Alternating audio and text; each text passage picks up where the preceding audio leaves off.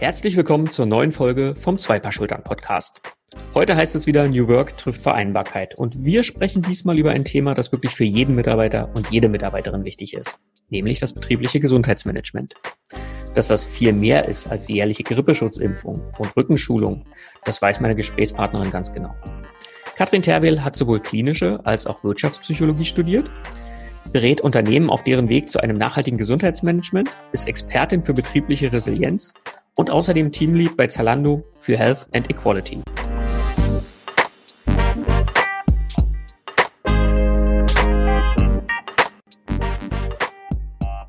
Danke für die Einladung. Ich freue mich sehr.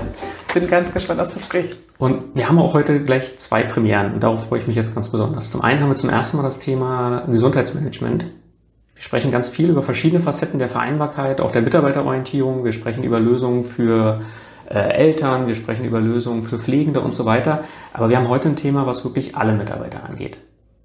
Das ist das Gesundheitsmanagement. Und wir haben eine zweite Premiere heute. Wir haben zum ersten Mal einen Hund mit im Raum. So, das heißt, also wenn jetzt hier irgendwie was ist, wir wirken abgelenkt oder es gibt äh, ungewohnte Geräusche, dann ist das Kio.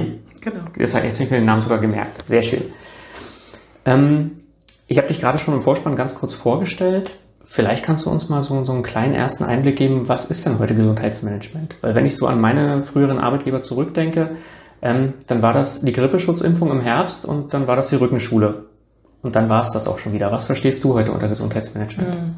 Das, was du beschreibst, ist ja das, was man unter betrieblicher Gesundheitsförderung versteht. Das sind in der Regel Sachen, die sich ähm, um, sag mal, das eigene individuelle Gesundheitsverhalten drehen und das mal so ein bisschen anfeuert. Also so nach dem Motto, ihr könnt auch ein bisschen Obst essen oder nehmt auch den Tee anstatt die Cola. Ähm, so, das sind, das ist, glaube ich, das, was am, das, was traditionell Gesundheitsmanagement ist. Ähm, und was für mich heute modernes Gesundheitsmanagement ist, ist Gesundheit eben auch ganzheitlich zu denken und Gesundheit ähm, als Arbeitsfähigkeit zu verstehen oder auch mit Produktivität, jetzt wenn man den Hund schwer atmen hat, Produktivität legt sich erstmal hin. Ähm, also groß, also das, das groß zu denken und eben äh, zu sehen, also für mich geht es da um, um Bindung, um Zufriedenheit, um Innovation und Kreativität. Also sind wir, wenn wir auf der Arbeit sind, nicht nur nicht krank, also das ist Gesundheitsmanagement auch sehr oft noch, äh, guckt dann auf den, auf den Krankenstand und ähm, wird daran gemessen. Und für mich ist Gesundheitsmanagement eben überhaupt nicht, wer ist gerade anwesend, sondern sind die Anwesenden in ihrer vollen Blüte. Können die sich total entfalten, fühlen die sich wohl, würden die den Arbeitgeber weiterempfehlen und ähm, ja, sprühen die vor Energie, weil sie einfach so zufrieden sind auf der Arbeit. Und wenn man das so denkt, dann ist es eben was sehr, sehr Breites und dann ist es ja absurd zu denken, dass ein Rückenkurs schlechte Führung wettmachen würde. Also für mich ist das ein holistischer Ansatz, der dadurch auch dazu führt, dass ich mich eigentlich in alles einmische in der Firma, was irgendwie dazu führt, dass ich als Mitarbeiter eine bestimmte, eine bestimmte Experience habe. Ich muss übrigens entschuldigen, wenn ich zwischendurch so Englisch rede, weil, weil mein aktueller Job viel auf Englisch ähm, stattfindet und ich manchmal gar nicht die deutschen Begriffe dazu kenne. Das kann also zwischendurch passieren. Wenn du das heute so anschaust, deine tägliche Arbeit, wie ist da die Abwägung zwischen der äh, körperlichen Gesundheit und der mentalen Gesundheit? Hat das, ist es etwa pari pari? Hat das einen anderen Stellenwert bekommen? Also ich würde sagen, dass sich ähm, mein Team im Speziellen sogar mehr auf die psychische Gesundheit konzentriert. Das hat zwei Gründe. Es gibt bei uns noch ähm, ein zweites Team, das ähm, sich um die Arbeitssicherheit kümmert und dort liegt zum Beispiel auch die Ergonomie, also dass, dass ein anderes Team sich auch um das Thema zum Beispiel Möbel kümmert. Ähm, und das heißt, das hat ja auch wiederum viel mit physischer Gesundheit zu tun. Und ähm, dann gibt es noch die Betriebsmedizin, die wird über mein Team organisiert. Also das heißt, es gibt solche Aspekte, aber da ein Großteil der Mitarbeitenden, für die ich zuständig bin, eher mh, hm, so klassische Office-Jobs macht, ähm, also eher denkend, geht es oft um Rücken, Augen, aber dann eben auch vor allem die Psyche. Und dann ist es ja auch so, dass ähm, Zalando eine also sehr junge Belegschaft hat und äh, deswegen uns manche Themen, die vielleicht andere Arbeitgeber bewegen, nicht in dem Ausmaß bewegen. Also äh, Rente, Frührente, sowas. Ich glaube, es gab bisher eine Person, die in Rente gegangen hm. ist. Dazu muss man sagen, ähm, wenn ich erzähle, dann spreche ich größtenteils nicht über unsere Logistikstandorte, weil das ähm, im Fokus von jemand anderem im Unternehmen ist. Ähm, ich kann das gerne aber zwischendurch erwähnen, wenn dich da was interessiert. Mhm. Was mich interessiert, ähm, neben deiner Arbeit äh, in dem großen Unternehmen bist du ja auch für viele kleine Unternehmen als Ansprechpartnerin da und, und unterstützt dort auch diesen Weg hin zur, äh, zum betrieblichen Gesundheitsmanagement und so weiter. Wo steigst du da ein bei den Unternehmen? Haben die schon das Bewusstsein oder holen die dich rein und sagen, wir bauen das jetzt von Null an auf? Also vor allem natürlich vor der aktuellen Rolle habe ich das viel mehr gemacht. Im Moment muss ich schauen, was sich dann zeitlich vereinbaren lässt zum Thema Vereinbarkeit. Da geht es dann natürlich, ähm, also das heißt, ich mach, bin jetzt im Moment nicht ständig mit Unternehmen in Kontakt, aber wenn, ist das ganz oft ganz individuell, was genau die Frage ist. Also manchmal ist es sehr speziell, wir müssen uns mal um unsere Führungskräfte kümmern oder wir wollen das Thema psychische Gesundheit angehen, wie startet man denn? Oder äh, wir wollen gerne Schulen zum Umgang mit psychischen Erkrankungen. Also ganz konkret, was mache ich denn als Führungskraft, wenn mich jemand anspricht und in Tränen ausbricht oder sagt, mhm. ich habe eine Depression. Also das können manchmal sehr konkrete Sachen sein und manchmal auch sowas wie, was ist denn jetzt eigentlich Gesundheitsmanagement? Was muss ja. man denn da bedenken? Oder einfach mal erzählen, was ist mein aktuelles Gesundheitsmanagement und gibt es was, was ich total übersehen habe? Was ist denn da dein Eindruck? Ähm, rufen die dich, wenn das Kind schon in den Brunnen gefallen ist, wenn die einen Fall haben oder mehrere im Unternehmen oder kommen die doch schon eher dann? Also was ich ähm, schwierig finde, ist eher der Wunsch, nach, ähm, ja, nach so einem bestimmten Training oder einer bestimmten Maßnahme. Und das ist eben leider im Gesundheitsmanagement insgesamt eher so ein, ein Marathon und auch noch ein Marathon, wo man die Erfolge nicht ganz so leicht messen kann. Mhm. Also weil als Arbeitgeber man ja eigentlich nur diese Abwesenheitsdaten hat, was ein ziemlich schlechter Faktor ist eigentlich, um Erfolg zu messen. Wie ich gerade gesagt habe, geht es ja um viel mehr ähm, und man ganz viele Gesundheitsdaten nicht hat, in der Regel, ist, also man macht gute Analysen, ist es äh, total schwer, auch Erfolg zu messen. Das heißt, man kann bei so Einzelmaßnahmen ja fast nur das Gefühl haben, dass das gar nichts gebracht hat. Und vielleicht stimmt es auch sogar. Also das ist, glaube ich, die Herausforderung, dass so ein bisschen der Wunsch da ist nach der Lösung, mhm. der Software oder mhm. der, hm. dem, der einen Person, die man einstellen müsste. Das ist ja genau bei den Themen ganz oft so. Man möchte eigentlich diese eine Schraube haben, an der man dreht und dann ist die Welt in Ordnung. Und am Ende hat man am besten auch noch mehr Umsatz gemacht oder äh, eine höhere Marge eingefahren. Ähm, du vereinst ja vom, vom, vom Ausbildungshintergrund her zwei, zwei ganz spannende Welten. Einmal die klinische Psychologie und dann auch die Wirtschaftspsychologie. Und du hast das beschrieben, das habe ich von dir selber gehört, ähm, das ist eigentlich so ein Spagat in der Wissenschaft. So eigentlich äh, gehören die Sachen nicht zusammen. Ähm, kannst du dem Laien erklären, warum das zwei Welten sind?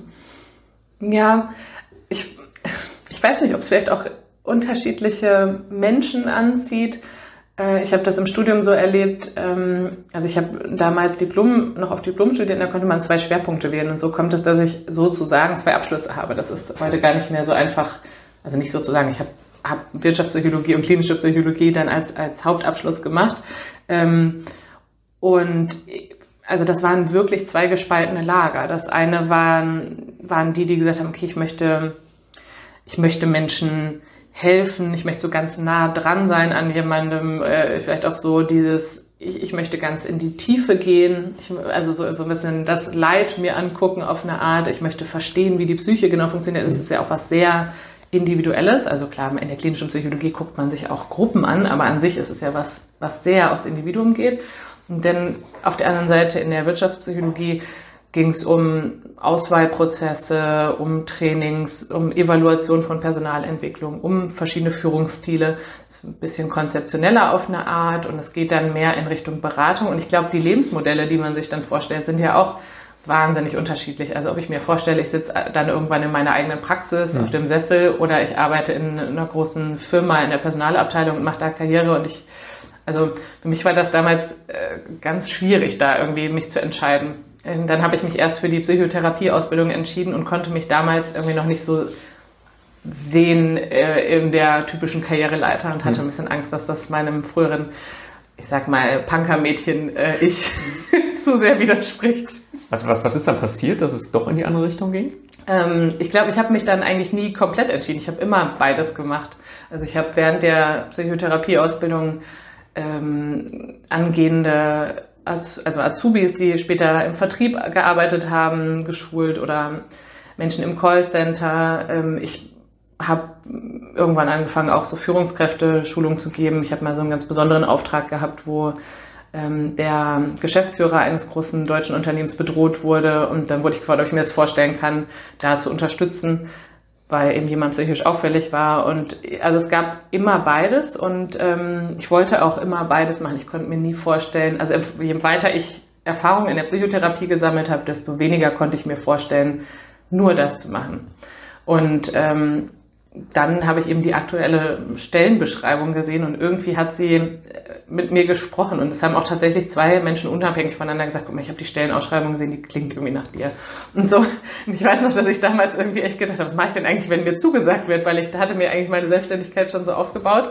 Ähm, genau, ja, aber so bin ich da hingekommen. Also äh, es ist weiterhin so, dass ich die Psychotherapie einen tollen ähm, Job finde und also, also irgendwie, eine, dass das eine Leidenschaft von mir ist. Das ist jetzt keine Abkehr, weil ich das irgendwie alles furchtbar finde, aber das Arbeitsumfeld war mir am Ende ein bisschen zu einsam. Das ist eigentlich interessant, weil viele sagen, Psychotherapie, das ist doch mit Menschen, das ist doch, ähm, ne, man ist ja nie, nie alleine und das ist auf die eine Art wahr, aber auf die andere, das, das finde ich einer der einsamsten Jobs der Welt.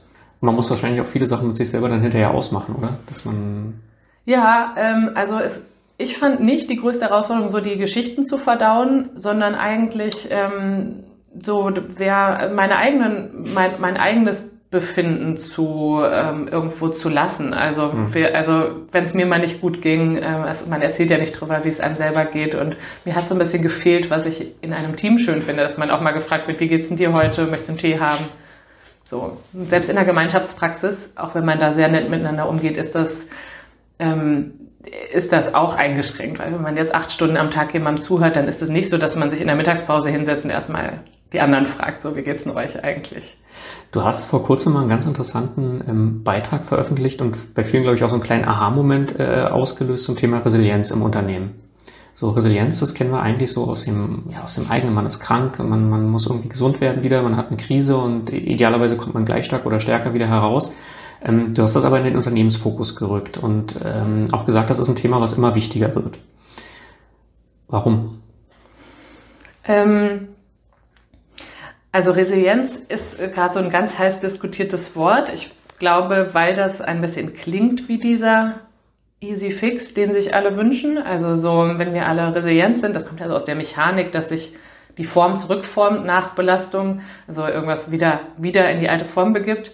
Und das klingt natürlich irgendwie total super. Und es klingt so wie, dann müssen wir uns ja keine Sorgen mehr machen. Dann überstehen wir alle so eine Pandemie ohne Probleme. Wir formen uns danach alle wieder zurück, wenn wir denn überhaupt, also, oder wir sind nur eine Sekunde vorformt. Und ich glaube, deswegen hat das gerade, ist das gerade so sexy. Und ähm, es gibt natürlich Studien dazu, dass Menschen resilienter sind als, also bestimmte Menschen resilienter sind als andere. Das ist, hat angefangen auch früher wirklich nach, ähm, nach äh, KZ-Aufenthalten zum Beispiel, dass man sich gewundert hat, wie schaffen das eigentlich, also warum sind einige Menschen danach psychisch gesund? Mhm. Ist, das, ist das nicht der Ort, wo es eigentlich klar ist, dass es einem danach psychisch sehr schlecht gehen muss? Mm, oder auch äh, Kinder, die Gewalt erfahren haben, wieso sind die, einige von denen, komplett gesund? Ähm, und so hat sich die Resilienzforschung ergeben, dass ja eigentlich auch erstmal schön ist zu gucken, was hält uns gesund und nicht immer nur, was macht uns krank. Mhm. Genau, und das ist, man kann Resilienz sicherlich ein bisschen lernen oder üben, also bestimmte Gedanken, die einem helfen, resilient zu sein, also wie man auf die Welt schaut, ähm, eher optimistisch auf die Welt zu schauen, eher sich zu denken, dass man aus Dingen schon was lernen wird, dass das schon irgendeinen Grund haben wird, dass das jetzt nichts mit mir persönlich zu tun hat. Nicht so, ich habe es verdient, immer passiert mir sowas. Ähm, und sicherlich macht es Sinn, darüber als Unternehmen sich Gedanken zu machen. Ähm, aber, und darum drehte sich mein, äh, mein Beitrag eben auch, ich finde das auch riskant, weil das ein bisschen so klingt, als würde man, wenn man als Unternehmen Resilienz von Mitarbeitenden trainiert, wollen, ähm, dass die sich eine noch dickere Jacke anziehen, damit sie äh, eventuelle, ich sage jetzt mal Schläge, das klingt sehr hart, aber im übertragenen Sinne, wenn man sich überlegt, woher die Resilienzforschung kommt, äh, Schläge besser ertragen. Und ähm, deswegen finde ich das sehr, sehr kritisch, wenn ein Resilienztraining nicht auch beleuchtet, was ein Unternehmen gerade tut, um ähm, eben möglichst wenig ähm, Stressoren zu verursachen. Hm. Also ich finde, das ist schon was sehr beidseitiges Gesundheitsmanagement, geht immer um beides. Also was kann, was, was kannst du tun? Was können wir als Unternehmen tun? Also das heißt, äh, du schaust ja dann auch ganz genau an, wie ist die Unternehmenskultur, wie äh, sind die Führungskräfte aufgestellt, wie wird kommuniziert? Genau, also man äh, schaut sich im Gesundheitsmanagement, wenn man es gut macht, wirklich ganz, ganz viele Ebenen an. Es gibt verschiedene Modelle, die da helfen. Es gibt ein ganz bekanntes Modell, das nennt sich Haus der Arbeitsfähigkeit. Da geht es um verschiedene Stockwerke ähm, vom sozialen Umfeld privat bis zu äh, oder auch gesundheitliche Faktoren bis zur Führung, aber auch Werte, ähm, Fähigkeiten, also passen, also bin ich zum Beispiel unterfordert, überfordert, bräuchte ich eigentlich noch ein Seminar, um meine Rolle überhaupt gut machen zu können, kann ich mich mit dem Unternehmen identifizieren. Mm, und was sonst auch noch hilfreich ist, ist äh, die sogenannte Gefährdungsbeurteilung psychischer Belastung. Das ganze Gesundheitsmanagement finde ich übrigens hat komplett nur sperrige Begriffe, die alle total unsexy sind. Das wäre so eigentlich das Erste, was man ändern müsste. Mhm. Ähm, äh, und die auch auf Englisch kaum zu übersetzen sind, ähm, aber im deutschen Gesetz verankert sind und deswegen ähm, irgendwie aber auch so bestehen bleiben müssen, äh, auch oft auch tatsächlich. Mm, also die Gefährdungsbeurteilung psychischer Belastung basiert eben auf ganz viel arbeitspsychologischer Forschung. Man weiß ja eigentlich relativ gut, welche Faktoren psychisch belastend sind für die meisten Menschen oder zumindest für viele. Und ähm, diese Ebenen kann man sich in einem Unternehmen angucken. Wie sind Arbeitsprozesse, wie sind Arbeitsstrukturen? Gibt es viele Unterbrechungen von Arbeit? Das ist ganz, ganz oft ein Problem. So Fragmentierung von Arbeit, mhm. darunter leiden sehr, sehr viele Menschen im Moment. Ähm, ich finde übrigens das sogar ähm, noch schwieriger remote jetzt fast. Also klar, man kann irgendwie einschalten, ich bin gerade nicht erreichbar. Aber da ist dann ja auch oft die Sorge, dass ähm, es so wirkt, als würde ich in der Zeit mehr einen Tee machen. Während auf der, wenn man jetzt so gemeinsam im Büro ist, vielleicht durchaus sowas geht, wie mal Kopfhörer aufsetzen, um zu zeigen, ich muss mich gerade mal konzentrieren. Mhm. Jetzt bin ich, bin ich abgeschweift, was sollte ich eigentlich sagen? Die Analysen, da lohnt es sich, sich ganz viele verschiedene Ebenen anzugucken von den Arbeitsmitteln. Also es kann ja auch sein, dass mich wirklich krank macht, dass der Drucker nie funktioniert. Also, also natürlich führt das nicht zu schwerwiegenden psychischen Schäden, wenn der Drucker nicht funktioniert, aber da kann sich ganz viel dran aufrollen da habe ich mein Unternehmen beraten, wo es irgendwie um die Kaffeemaschine ging, die immer kaputt war. Und das war dann eine der ersten Sachen, die wir angegangen sind, weil an dieser Kaffeemaschine so viele Sachen deutlich wurden. Irgendwie mhm. gab es eine Verantwortungsdiffusion, wer ist denn jetzt fürs Reinigen zuständig? es gab irgendwie Schwierigkeiten äh, beim also Ideenmanagement oder beim Beschwerdemanagement, wo, wenn man, wenn das nun nicht funktioniert mit dieser Kaffeemaschine, wo melde mhm. ich mich? Und auch so, dass der Informationsfluss war offensichtlich gestört, weil wenn es Gründe gab, die Kaffeemaschinen nicht zu erneuern, wurden sie auf jeden Fall nicht kommuniziert. Mhm. Und ähm, das heißt, man kann an solchen Analysen auch ganz, ganz spannende Dinge ableiten. An scheinbar banalen Dingen. Ja, aber das ist toll, weil das ist ja wirklich eine erstmal auf den ersten Blick eine ganz banale Geschichte, die Kaffeemaschine, und dann doch äh, ein Kernproblem irgendwo, dem Unternehmen zumindest. Jetzt hast du gerade schon so, so einen kleinen ähm, Ausschwenker gemacht ähm, Richtung Remote-Arbeit. Ähm, wenn wir das letzte halbe Jahr mal Revue passieren lassen, da ist ja ganz, ganz viel passiert und vieles auch so ein bisschen gefühlt im Zeitraffer. Also vielleicht auch für dich als Wissenschaftlerin eine ganz interessante Phase, weil man hat gesehen, was passiert, was sonst über sehr langen Zeitraum passiert, auf einmal in kürzester Zeit. Wie entwickeln sich bestimmte Sachen? Homeoffice wurde auf einmal ein ganz zentraler Punkt der Arbeit. Und du sagst jetzt schon, ähm, das hat nicht nur Vorteile. Äh, vielleicht kannst du da ein bisschen genauer noch ausholen, weil das finde ich gerade ein ganz wichtiges Thema, weil es wird ja überall gehypt nach wie vor. Homeoffice ist die Lösung. Ja, also ich finde, ähm, ich, ich finde Homeoffice an sich toll, also weil es Flexibilität ermöglicht und weil es dadurch auch eine gewisse ähm, Diversität im Unternehmen ermöglicht, weil es, ähm, weil es bestimmte Lebensmodelle ver vereinen kann, beispielsweise asynchrone Kommunikation, ähm, die eher früh aufstehenden, die eher spät aufstehenden, ähm, die, die irgendwie gerne auf dem Land wohnen wollen, aber äh, trotzdem in einer großen Firma arbeiten wollen und so weiter und so fort. Also erstmal ist das natürlich toll, weil es ähm, weil es so schön individualisierbar ist, aber die die wirklich Probleme sind aus meiner Sicht auch, dass ähm, A, wirklich dieser menschliche Kontakt fehlt. Also ich bin, man kann vieles, man kann, jetzt hat man den Hund wieder gehört, man kann vieles ähm, online machen, ähm, aber ich finde wirklich, dass es was anderes ist, gemeinsam diesen Raum zu teilen. Also dass wir zum Beispiel jetzt gerade natürlich mit Abstandsregeln, aber mhm. gemeinsam in einem Raum sitzen, ist was ganz anderes, als, also bin ich mir sicher, dass ich mich daran länger erinnern werde und anders mhm. erinnern werde, als wenn das jetzt ein Online-Gespräch wäre. Eins von vielen, weil das so, mhm. weil so viel dazugehört. Dieses der Raum, in dem wir sind und auch ähm, die meine Augen so ein bisschen durch den Raum wandern mhm. können und äh, deine, ja, deine, deine ganze Aura so wahrnehmen können. Ich finde, dass das schwieriger ist, sich aufeinander einzustellen und sich miteinander zu verbinden, mh, mm, wenn man dieses alles nicht hat. Und was eben auch aus meiner Sicht fehlt, ist diese, sind die kleinen Dinge zwischendurch, die keinen Anruf rechtfertigen würden oder für die wir jedenfalls normalerweise keine Anrufe tätigen oder keine Chatnachricht, sondern was alles so zwischendrin passiert. Ein Team, was an einem Tisch sitzt und ähm, zwischendurch einfach mal einen Witz macht oder es passiert irgendwas Tollpatschiges, man lacht gemeinsam drüber äh, oder man äh, geht gemeinsam Mittagessen oder man tauscht sich zwischendrin aus und unterhält sich zum Beispiel über den Hund oder spielt gemeinsam mit dem Hund. Ähm, also all diese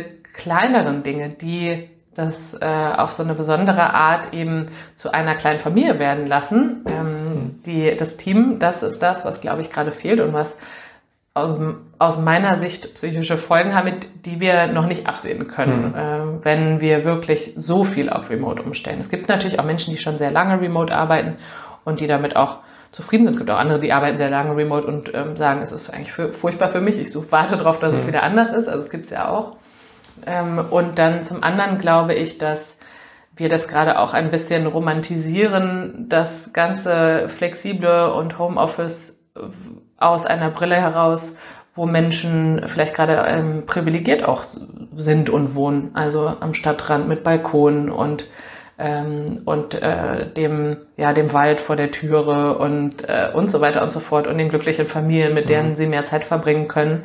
Aber es ist ja eben nicht das Leben von allen. Das, äh, die psychische also die psychische Belastung von vielen steigt gerade enorm. Ähm, es ist jetzt natürlich schwer zu sagen, ist es das Remote-Arbeiten oder ist es äh, die Pandemie? Ähm, aber äh, die häusliche Gewaltrate ist angestiegen, Suizidraten steigen an. Mm, und ich meine, es ist halt, ähm, es ist eben nicht für alle schön in der Wohnung oder zu Hause oder in der Beziehung. Und das, glaube ich, dürfen wir im Moment auch nicht vergessen, dass das in der Regel schöner wird für die mit mehr Geld oder mhm. mehr Privilegien. Mhm. Jetzt haben wir Stand heute, ähm, wir sind Ende Oktober. Es zeichnet sich ab, dass wir im November äh, wieder alle mehr zu Hause sein werden müssen. Ähm, wir sind in der dunklen Jahreszeit, du hast gerade schon angesprochen, also Depressionen, Suizide und sowas. Äh, die Rate wird auf jeden Fall hochgehen. Was, ähm, was müssen oder was können Unternehmen und Führungskräfte jetzt äh, beachten und, und vielleicht auch ändern gegenüber den Mitarbeitern? Mm, also zum einen ist ja die Frage, gibt es überhaupt irgendeine Anlaufstelle, an die ich mich vertraulich wenden kann? Ist das ähm, vielleicht ein externes Employee Assistance Program? Oder ist das eine interne Stelle oder vielleicht sogar beides? Ich bin ein ganz großer Fan von so genannten Hybridmodellen. Ich versuche bei uns ähm, immer auch interne, interne Stellen und externe Stellen zu schaffen. Mhm. Ich glaube, dass das tolle Synergien ergibt.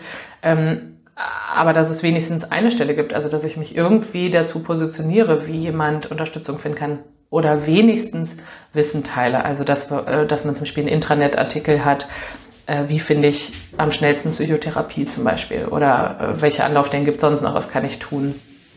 Ähm, das ist, glaube ich, so das Mindeste, was man gerade machen kann. Und ansonsten auch die Frage, wo hat denn das Teilen darüber, wie es mir geht, wenn ich das möchte, denn eigentlich einen Raum? Und das hat es eben oft nicht in einem typischen Jurfix oder in einem typischen Teammeeting. Es wäre eben irgendwie auch komisch, wenn man dann käme mit, mir geht es gerade furchtbar. Und äh, da finde ich selber, ich bin selber ja auch Führungskraft wichtig, auch ab und zu mal nur das zum Thema zu machen und zu sagen, jetzt machen wir, lassen wir mal alle Arbeitssachen beiseite und geht, ich, mich interessiert nur, wie es euch geht. Und wenn ihr nichts Privates teilen möchtet, fein, dann gerne, wie es euch gerade mhm. auf der Arbeit geht oder mit eurem Projekt. Ähm, aber viele nutzen das ja, wenn man ein vertrauensvolles Verhältnis hat, auch um was Privates mal zu teilen. Also ich glaube, man muss dringend auch so Inseln schaffen, wo das Private sein darf. Das ist eben schwer in einer stressigen Zeit. Ich glaube, die, die Arbeitsbelastung ist ja gerade recht hoch in vielen Firmen ähm, oder ist oft ja ein Thema, nicht nur während einer Pandemie, aber ich glaube, das ist ja in vielen Firmen so, dass das noch oben drauf gekommen ist. Um, mm, umso wichtiger ist es, klare Räume zu haben für, für die psychische Gesundheit. Mhm. Und ansonsten mh, mm, versuchen wir gerade auch selber ein bisschen damit zu experimentieren, wie wir uns wieder auch menschlich begegnen können. Äh, ein bisschen wie die eben beschriebenen Zwischendrin-Momente, also was es für Formate geben könnte, wo man sich vielleicht auch mal ähm, unabhängig von der eigentlichen Arbeit begegnen kann. Also hm. da sind wir noch ein bisschen im Brainstorming. Also ein paar Ideen gibt's. Da gibt's okay, ganze Menge, was noch passieren kann. Ähm, mein Eindruck ist, wenn ich, wenn ich äh, äh, mit den Unternehmen zusammenarbeite, ich weiß nicht, ob du das bestätigen kannst oder mir jetzt völlig widerlegen kannst, aber dass sich generell Frauen leichter tun, nach Hilfe zu fragen, Hilfe anzunehmen, als es die Männer machen. Ist das, merkst du das auch oder gibt es das sogar irgendwie da wissenschaftlich belegt? Äh, ja, ähm, es ist, ich glaube, dass ähm, das Gesundheitsmanagement zum Beispiel oft ja auch eher weiblich geprägt ist, also auch mhm. bei uns, dass es eher ein, auch ein weiblicher genauso wie Psychologie ja eher weiblich ist. Ähm, und ich glaube, auch da muss man ein bisschen aufpassen, dass die Angebote auch passend sind und irgendwie die Themen passend sind. Ähm, ich finde da sehr, sehr wichtig, dass es vielleicht auch ein gewisses ähm, Role Modeling gibt. Also wenn eine männliche Führungskraft auf einer Bühne mal sagt, das und das kann man machen, wenn es mhm. einem zu viel wird, so und so mache ich das, wenn mir was zu viel wird oder wenn es mir nicht gut geht, dass das sicherlich viel hilft. Ähm, ich kann das jetzt, mm, also ich glaube schon, dass, dass also ich erlebe eigentlich viele Männer, die sehr offen und sehr gut über Emotionales reden können. Nichtsdestotrotz äh, gibt es zum Beispiel so Phänomene wie, ähm, seitdem es das Wort Burnout gibt, äh, trauen sich mehr Männer in Behandlung. Das irgendwie scheint scheint ein bisschen mhm. besser zu passen zum männlichen Stereotyp von, äh, von also wenn es mir nicht gut geht, dann, dann ja, also dann muss ich mich schon vorher tot gearbeitet haben, dann ist das irgendwie auch gerechtfertigt. Einfach so eine Depression ähm, und dabei ist fachlich Depression und Burnout ja sehr, sehr nah beieinander, wenn nicht das Gleiche. Ähm, aber das, äh, die beiden Worte werden sehr unterschiedlich benutzt und ähm, das ist zum Beispiel aufgefallen, als ich noch in der Psychiatrie gearbeitet habe. Die Männer, die kamen, die hatten meistens ein Burnout und mhm. keine Depression. Mhm. Wie gesagt, obwohl das für uns fachlich auf dem Diagnoseschein das Gleiche ja, ist. Aber ja. das war sehr wichtig im Selbstverständnis. Also ich merke es ganz oft, ähm, dass sowas wie Führungskräfte, Coaching oder sowas, das ist relativ etabliert inzwischen, auch anerkannt. Ähm, ich merke dann auch äh, in meinen eigenen Gesprächen auch mit Führungskräften, ähm, die Tür ist zu, wir reden über Sachen und es kommt eine ganz andere Problemebene. Und ich sage, ich kann dir hier nicht helfen das ist ein psychologisches Thema. Ich bin kein Psychologe. Ich kann dir hier nicht helfen. Ich kann, du musst dir eine andere Hilfe suchen. Also, dass man über ein etabliertes Thema im Prinzip erstmal so in die Hilfesuche reingeht, das, das habe ich oft. Und ich dann wirklich sagen muss, nee, also da äh, bin ich jetzt nicht der richtige Ansprechpartner. Wir können ein berufliches Thema angehen, aber nicht das, das psychologische. Ähm, also da, deshalb finde ich es gut, was du gesagt hast, gerade so mit dem Role Models. Also sagt es auch, das ist völlig in Ordnung. Hier gibt's Hilfestellungen, kommuniziert die Angebote im Unternehmen auch ganz klar, was, was, was können wir als Unternehmen euch geben? Wo sind die Anlaufstellen? Also ich denke mal, das sollte sich jeder im Unternehmen nochmal auf die Fahne schreiben, diese, diese Angebote bereitzuhalten. Ich glaube auch, dass, ähm, dass es auch ein Problem ist, dass die Hilfsangebote oft wiederum ähm, sehr, sehr wenig unternehmensnah wirken. Also so eine klassische Psychotherapiepraxis mh, hm, hat irgendwie auch so ein, also, ja, weiß ich nicht. Entweder es gibt welche mit so einem esoterischen Touch, es gibt welche, die irgendwie sehr so, wo dich die Taschentuchpackung schon anwinkt und ähm, sehr so wirken wie, okay, hier kommt man hin, wenn man einfach völlig am Boden zerstört mhm. ist. Und so für das Dazwischen gibt's nicht ganz so viel. Ähm, und also da hoffe ich mir auch mit, mit meinen beiden Berufswelten vielleicht genau diese Lücke auch schließen zu können. Also dass vielleicht ähm, ein eine Beratung dazu, brauche ich jetzt eigentlich ein Coaching oder eine Therapie und was würde mich da erwarten und was dann vielleicht auch meine Berührungsängste helfen kann, um das einzuordnen. Das wissen ja nun viele auch wirklich überhaupt nicht. Wo starte ich denn mhm. jetzt? Muss ich in die Klinik? Muss ich, brauche ich einen Life-Coach? Brauche ich Psychotherapie? Und wenn ja, welche? Und das ist ja auch überfordert. Ein Coaching ist oft erstmal das am wenigsten stigmatisierte und das naheliegendste und das hat man vielleicht schon mal gehört und das ist dann eben oft der Einstieg. Mhm. Mhm. Ähm also brauchen wir zusammenfassend, wir brauchen bessere Begriffe als die sperrigen. Wir brauchen angenehmere Atmosphäre. Und ähm, ich glaube, um so ein bisschen Einstieg in das Thema zu bekommen, du hast jetzt auch einen, eigenen Podcast äh, an den Start gebracht, gerade ganz frisch, ähm, der auch die Leute nochmal in die, die verschiedensten Themen so ein bisschen reinholt. Vielleicht kannst du nochmal die Idee dahinter kurz verraten. Ja, das ist tatsächlich für mich gerade ein ganz äh, aufregendes Kapitel. Ich habe mit meiner Kollegin Tina Steckling, die ähm, eine psychotherapeutische und psychologische Praxis hat in Neukölln, ähm, gemeinsam den Podcast Deep Shit Talks äh, ins Leben gerufen. Gestern die erste Episode veröffentlicht, Freitag. Die äh, wird die erste inhaltliche Folge an den Start gehen. Da geht es eben auch um psychische Gesundheit auf der Arbeit gehen, also passt genau zu dem, worüber wir gerade gesprochen haben. Und unser Wunsch ist, dass wir äh, das Thema eben genau äh, zwischen diesen beiden Extremen entweder so eine ganz ähm, distanzierte professionelle, analytische Sichtweise. Also viele erleben ja Psychotherapie als was sehr distanziertes, wo jemand von oben herab so mit der Brille guckt und Sachen auf dem Klemmbrett notiert. Ähm, oder eben auch etwas, was äh, nicht fachlich und irgendwie mit, ähm, also äh, aus der, ich sage ja, Esoterik-Ecke, aber auch aus so einer ähm, ja, man muss es einfach alles nur fühlen und das mal achtsam betrachten. Also es gibt ja auch wirklich viel Schabernack mhm. und uns da ähm, fachlich nahbar, äh, vielleicht aber auch witzig zu positionieren und über verschiedenste gesellschaftsrelevante Themen zu reden, ähm, von wirtschaftlichem bis zu, aber auch Themen aus der typischen psychotherapeutischen Praxis äh, von Beziehungen oder dem Elternsein oder äh, Dingen, die einen vielleicht in, mitten in Berlin bewegen können mhm. und ähm, tauschen uns dazu fachlich aus, ein bisschen als würde man uns bei der Intervision zuhören dürfen. Wir packen den Link auf jeden Fall in die Shownotes rein, weil ich denke mal, wenn einige jetzt neugierig sein und das Thema ein bisschen vertiefen. Ihr wisst selber noch nicht, wo euch die Themen hinführen. Ihr lasst euch so ein bisschen treiben und schwimmen und was gerade aktuell ist, äh, ähm, kommt in die Folge rein. Genau, und wir haben auch uns vorgenommen, äh, Fragen zu beantworten, also dass, dass man Impulse reingeben kann und wir besprechen die einen Podcast lang und sind mal gespannt, was kommt. Und Q wird immer dabei sein. Q wird, denke ich, dabei sein. Wir haben schon das erste Feedback bekommen, dass der jetzt einfach immer bei jeder Frage dabei sein muss. Sehr gut. Vielen, vielen Dank, Katrin. Wir haben das gesagt, wir machen so etwa eine halbe Stunde, müssen leider aufhören, weil äh, dieses Thema ist so komplex und hat, hat so viele Facetten. Ähm, aber ich denke mal, heute erstmal so ein bisschen an der Oberfläche gefischt und vielleicht gehen wir nochmal in ein Thema später ein bisschen tiefer rein. Gerne. Vielen, ja. vielen Dank. Danke dir.